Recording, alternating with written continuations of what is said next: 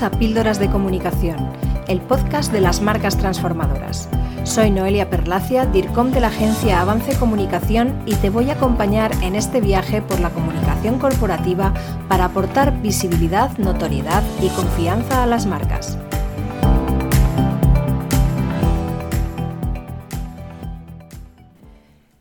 Estamos en plena campaña electoral para las elecciones municipales y autonómicas, apenas un aperitivo para la cita electoral de las generales, que se celebrarán a finales de año. Como ya se sabe, en campaña los políticos se lanzan a difundir promesas, consignas, acusaciones a sus contrarios y todo tipo de mensajes en una carrera por conseguir visibilidad, impacto y llamar la atención. La campaña es el caldo de cultivo ideal para analizar diversas prácticas de comunicación, buenas y malas, de los distintos partidos y candidatos, hay que tener en cuenta que cada partido sigue una estrategia diferente en función de los resultados que espera alcanzar. Unos mantener sus posiciones de poder y otros conseguir mejores resultados y derribar al contrario. Y para ello intentan movilizar a sus votantes habituales para que no se queden en casa y voten, y también convencer a los indecisos, algunos de los cuales son falsos indecisos porque no declaran su voto. Últimamente se habla mucho de manipulación, Muchos políticos acusan a sus contrarios, ya sean medios de comunicación con una línea editorial diferente, contrincantes y líderes de opinión, de manipular, mientras que todos ellos intentan persuadir a su electorado. Por eso quiero comenzar fijando algunos conceptos clave. La manipulación supone utilizar diversos medios, en este caso me ciño únicamente al ámbito de la comunicación, para distorsionar la realidad y la percepción de otras personas y así conseguir intereses particulares. Evidentemente es un concepto y una práctica muy negativa, ya que no tiene en cuenta las necesidades, derechos ni deseos de la otra persona y utiliza tácticas engañosas. Por otro lado está la persuasión, que tiene un carácter muy diferente, ya que se trata de utilizar diversos mensajes y argumentos de la forma más hábil posible para modificar actitudes, creencias o comportamientos de otras personas. La diferencia fundamental con la manipulación es que en el primer caso hay una distorsión deliberada de la realidad y en este caso hablamos de presentar ideas y razonamientos de forma convincente y sólida, respetando la libertad de los demás, aunque en ocasiones la línea que divide ambos conceptos puede ser demasiado fina. En un mundo ideal, todos deberíamos aspirar a la asertividad, es decir, comunicar nuestras ideas, sentimientos y necesidades de una forma clara, directa y respetuosa, sin agredir a los demás y sin miedo a que nos desaprueben o nos rechacen.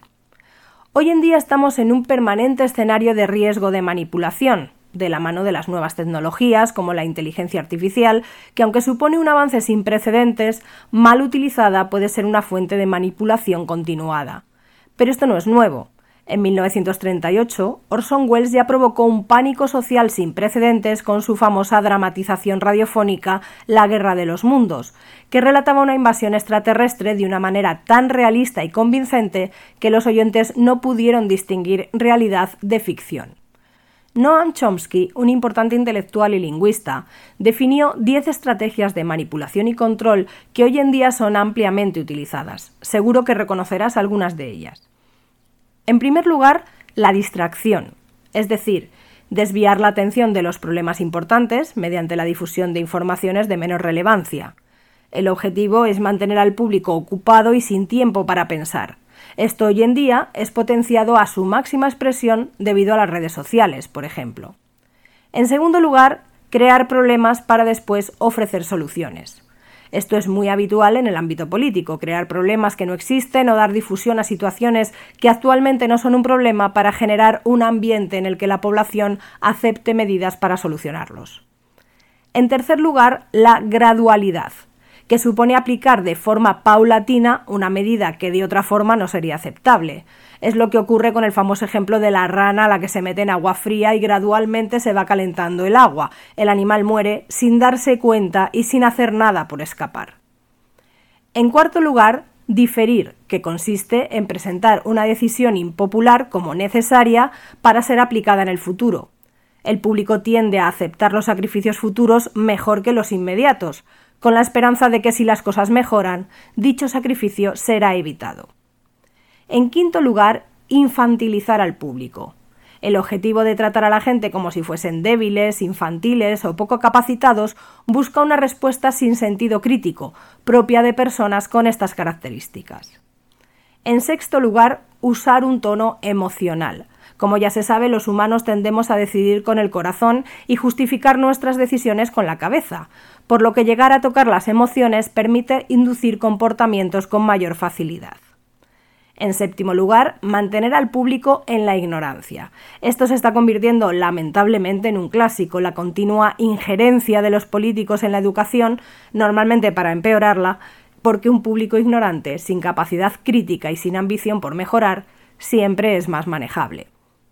En octavo lugar, promover que el público sea complaciente con la mediocridad, es decir, promover la incultura, la vulgaridad, etc.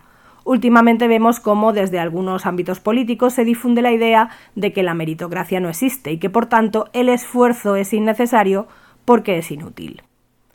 En noveno lugar, reforzar la autoculpabilidad, lo que consiste en hacer creer a la persona que únicamente él es el culpable de las situaciones que se producen en su vida, evitando que se rebele contra cualquier sistema y se centre en su propia situación. Por último, en décimo lugar, conocer al máximo al público desde todos los puntos de vista para poder ejercer un mayor control y poder sobre los individuos. Seguro que eres capaz de reconocer ejemplos de una, varias o incluso todas estas prácticas. Sin embargo, años antes que Chomsky, y aunque sea políticamente incorrecto nombrarlo, Goebbels, el famoso ministro de propaganda nazi, ya definió los principios básicos para manipular. Han pasado muchas décadas y algunos de estos principios se siguen utilizando hoy en día. El primero, el principio de simplificación y enemigo único, es decir, elegir una única idea contra la que combatir para centrar en ella la atención. El segundo, reunir a todos los adversarios en una única categoría, haciendo que todos parezcan lo mismo.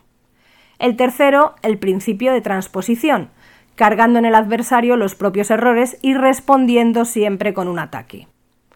El cuarto, el principio de exageración, convirtiendo a cualquier anécdota sin importancia en una gran amenaza. El quinto, el principio de vulgarización, adaptando la propaganda al nivel más básico de comprensión, es decir, dirigirse a la masa con mensajes que no requieran un esfuerzo mental. El sexto, el principio de orquestación, limitando el discurso a unas pocas ideas que se repiten de forma constante y firme. El séptimo, el principio de renovación, emitiendo informaciones y argumentos nuevos de forma constante, variando el interés de la gente hacia diferentes temas.